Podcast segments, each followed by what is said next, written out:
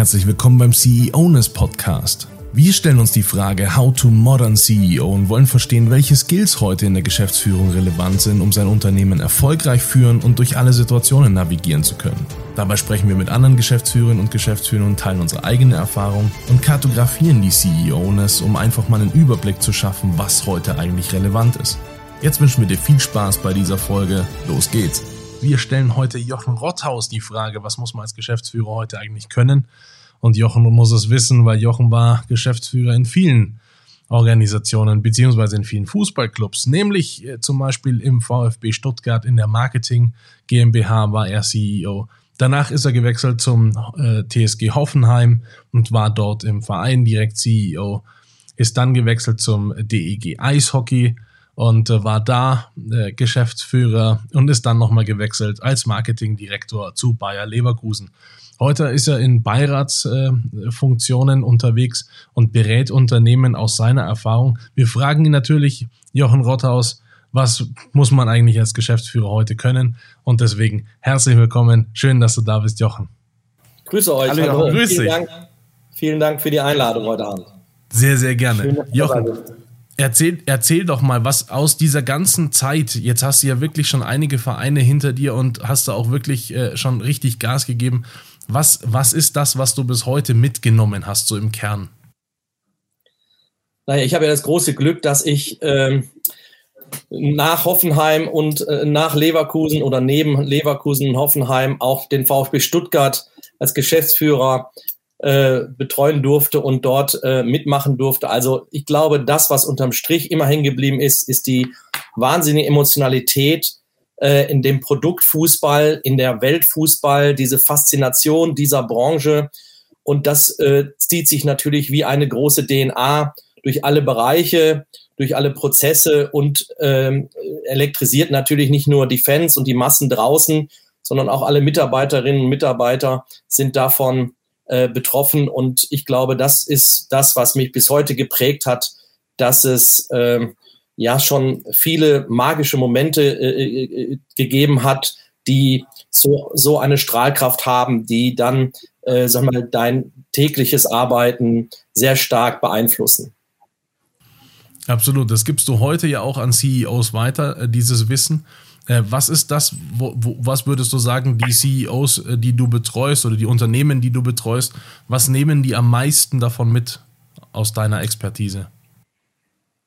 Ja, ich glaube, dass sich äh, natürlich in den letzten Jahren schon die Kultur, die Führungskultur, die Managementkultur stark gewandelt hat. Das erfahren wir und lesen wir und hören wir ja auf allen Kanälen. Und ähm, sagen wir, in den Unternehmen, hauptsächlich Familienunternehmen, inhabergeführte Unternehmen aus dem Mittelstand, äh, aber auch große Markenartikler, alle die setzen verstärkt eben auf, sag mal, auf, die, auf Teams, setzen verstärkt auf äh, sag mal, das Commitment, die Leidenschaft und die äh, sag mal, Fähigkeit äh, der einzelnen Personen. Ähm, ich habe schon damals wenig von Hierarchien gehalten, weil ich auch Mentoren hatte, Vorgesetzte, Gesellschafter äh, hatte, die eben auch mir eine hohe unternehmerische Freiheit gegönnt haben. Und nur so konnte ich die meine Stärken einbringen und wir haben immer nach dem Motto Stärken, Stärken äh, auch geführt und auch gelebt und gearbeitet. Und ähm, ja, ich, ich spüre schon eine extreme Verantwortung gegenüber Kulturen, gegenüber Wertevorstellungen. Und ähm, ja, das, das hat sich schon stark gewandelt von meinem ersten Arbeitstag ähm, wo ich die Hierarchie natürlich am, am eigenen Körper gespürt habe, bis hin zu heute, wo es dann sich schon stark kulturell ähm, äh, ver äh, verändert hat. Kann ich mir auch gerade am Anfang natürlich auch besonders ähm, spannend vorstellen, wenn ähm, man sich so ein, ähm, so ein Umfeld anschaut, wo es doch relativ viele, sag mal, Alpha-Player gibt, die wahrscheinlich alle so ihre eigenen Agenten haben, alle ihre eigenen Themen umsetzen wollen. Ähm, und wenn man dann, sag mal, als, als junger Kollege da auch dazukommt oder als neuer Kollege dazukommt, sich da das Vertrauen auch zu erarbeiten und da im Prinzip es zu schaffen, die Leute dazu zu bringen, eben mehr zusammenzuarbeiten. Gibt es denn da Tipps aus deiner Sicht? Oder wie hast du das gemeistert?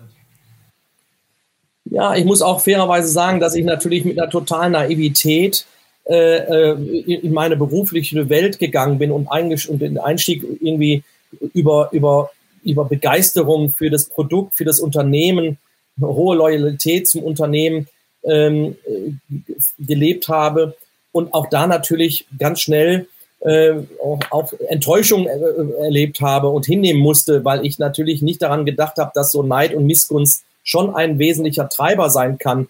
Aber ähm, mein Naturell, ich bin ja aus, ein Kind des Ruhrgebiets und bin sag mal, stets positiv, halbvolles Glas. Und nochmal, ich habe dann an den wichtigen Stellschrauben eben Führungskräfte gefunden, die auch genau diese verschiedenen Charaktere erkannt haben und die dann orchestriert haben. Und ich habe äh, natürlich auch in gewissen Phasen gespürt, was Ellbogen bedeutet und was einfach auch äh, ja dieses dieses dieses dieses Schachspielen bedeutet. Aber mein großer Treiber und was mich bis heute wirklich verleitet und, und, und nicht verleitet ist falsch, sondern leitet, verleitet wäre ein schöner Versprecher, leitet, ist schon letztendlich die Begeisterungsfähigkeit, das Empathische für die Sache und für das Produkt. Ich habe mich immer, wenn ich das noch sagen darf, ähm, als privilegiert äh, gefühlt, weil ich in einer Branche bei einem Thema mitmachen durfte, mich einbringen durfte, ähm, was ja natürlich begehrt ist, aber was so eine Faszination ausübt. Und wenn man da so eine gewisse Demut äh, dann auch hat, dann glaube ich, äh, kann man damit auch ganz gut umgehen. Und ich habe das auch immer an meinem Team. Ich habe zum Schluss auch große Teams geleitet und viele junge Menschen einstellen dürfen. Ähm, das war immer auch so ein bisschen meine, meine kleine Mathematik. Aber das narzisstische, diese Alpha-Tiere sind natürlich gerade in so einer exponierten Branche wie der Fußball-Bundesliga natürlich vorhanden. Aber es ist immer die Frage, äh, wie viele Wege führen auch damit zum Ziel. Und ich glaube, dass das auf lange Sicht äh, einer Führungskraft eher schadet, als dass sie damit Erfolg hat. Gerade wo du am, äh, beim Thema Demut bist, ähm, glaubst du denn tatsächlich, dass es möglich ist, als CEO irgendwann mal fertig zu sein? Also hat man irgendwann so viel Skills, dass man sich gar nicht mehr weiterentwickeln muss oder gibt es da einfach kein Ende? Ich habe letztens äh, auf äh, dem bekannten Clubhouse äh, einen Be Be Beitrag von Matthias Döpfner Springer äh, gehört. Das fand ich faszinierend, wie Herr Döpfner da über seine, seine, äh, seine man nennt ja das komische Wort mit F, äh, über seine sag mal, Misserfolge auch gesprochen hat, über gewisse ähm, Dinge, die er anders eingestellt hat, die dann anders gekommen sind und wie er auch letztendlich sagte, also eine Führungskraft ist nie fertig und so sehe ich das auch. Dieses lebenslange Lernen, das sind so komische Attitüden und Sprüche, aber ich glaube, dass da viel Wahres dran ist. Also wenn, wenn eine Führungskraft fertig ist, ein CEO fertig ist, ich glaube, dann ist er kein guter CEO. Und gerade in der jetzigen Zeit, wie schnelllebig es ist, wenn man sich allein die Gründerszene anschaut, wie jung die Unternehmerinnen und Unternehmer sind, die heute äh, sich selbstständig machen, Mut äh, aufbringen, äh, wie viel man von denen lernen kann, von den Skills, von den Einstellungen der Mentalität. Das hat es ja in meiner, als ich jung war, hat so ja noch nicht gegeben, dieses Feld. Und da finde ich, ähm, ist ein lebenslanges Lernen einfach ein Muss. Und ich glaube, ein CEO oder jeder Mensch ist nie fertig. Sehr schön. Jetzt sagst du ja im Prinzip hier, ähm, man ist nie fertig. Ich glaube, das hängt auch sehr stark damit zusammen, wie sehr man ähm, die Fähigkeit hat, auch auf sich selber mal zu schauen, sich selber zu reflektieren. Du erwähntest gerade das Wort Demut im Zusammenhang mit, äh, mit dem, mit, mit, mit der, mit der Ehrfurcht vor dem, ähm, vor der Materie, auch mit der du arbeiten kannst. Das ist ja ein sehr großer Respekt, den du da ähm, auch der Materie erweist und auch zeigst, dass dir das sehr wichtig ist. Aber ich könnte mir auch vorstellen, dass es viele Leute gibt, die einfach diese Reflexion gar nicht schaffen, oder?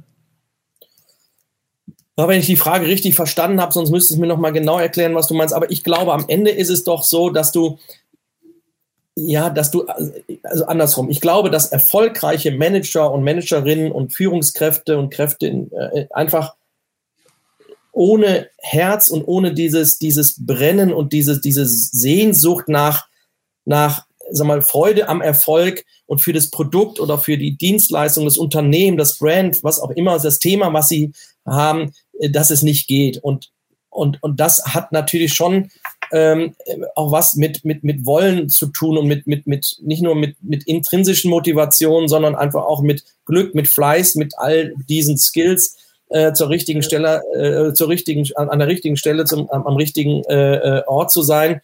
Und zum richtigen Zeitpunkt. Also das ist, kommt ja zusammen. Aber das Brennen, was auch ich immer in mir gespürt habe, das war für mich das Benzin in meinem, in meinem Tank und äh, ich habe dann nicht links und rechts geschaut und habe immer darauf vertraut, dass mich das nach vorne bringt. Also natürlich mit Wissen, mit Information, mit Fleiß, auch mit, mit einer Struktur und äh, auch Know-how, natürlich Expertise und Erfahrung und Fachwissen, aber am Ende auch immer mit dieser für mich unabdingbaren Leidenschaft für ein Thema, für eine Sache. Jetzt ist gerade zu so einer schwierigen Zeit äh, wie der Corona-Krise ähm, vielleicht dieses Feuer ein bisschen erloschen. Was mache ich denn als CEO, wenn ich jetzt gerade eigentlich diese Leidenschaft nicht aufbringen kann, weil meine Resilienz zum Beispiel nicht so hoch ist? Was, was mache ich dann?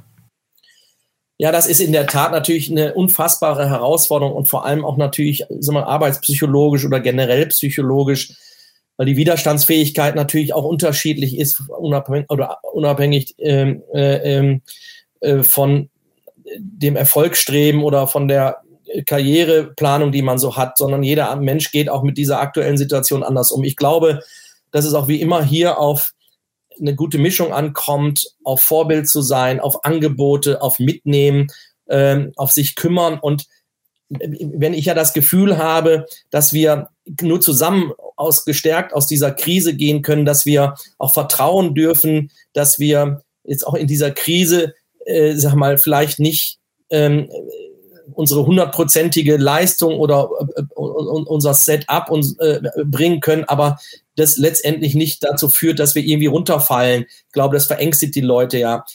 Und du siehst, dass ich auch da ein bisschen rumstotter, weil letztendlich ist das eine brutal schwierige Situation und da gibt es, glaube ich, keine Rezepte. Aber alle, die ich so Führungskräfte und CEOs, auch den Unternehmen, in denen ich bin, ja, da ist schon dieser Zusammenhalt und auch die, der Versuch, äh, durch alle, mit allen Hilfsmitteln, die man so hat, äh, ob das nun äh, digitale Hilfsmittel sind oder auch durch durch ständige E-Mail schreiben, Briefe schreiben, was auch immer, was es auch immer in der Klaviatur gibt, dass man dieses Gemeinschaftsgefühl äh, innerhalb der Company so aufrechterhält und sag mal, letztendlich auch die Freude noch äh, an den Dingen irgendwie äh, äh am Köcheln hält. Es ist, finde ich, eine unfassbare Herausforderung und ähm, da fallen mit Sicherheit auch welche runter und werden da nicht, nicht, nicht, daran, nicht daran scheitern, aber daran knapsen. Also das das lerne ich auch äh, immer mehr Menschen kennen, die da Probleme bekommen.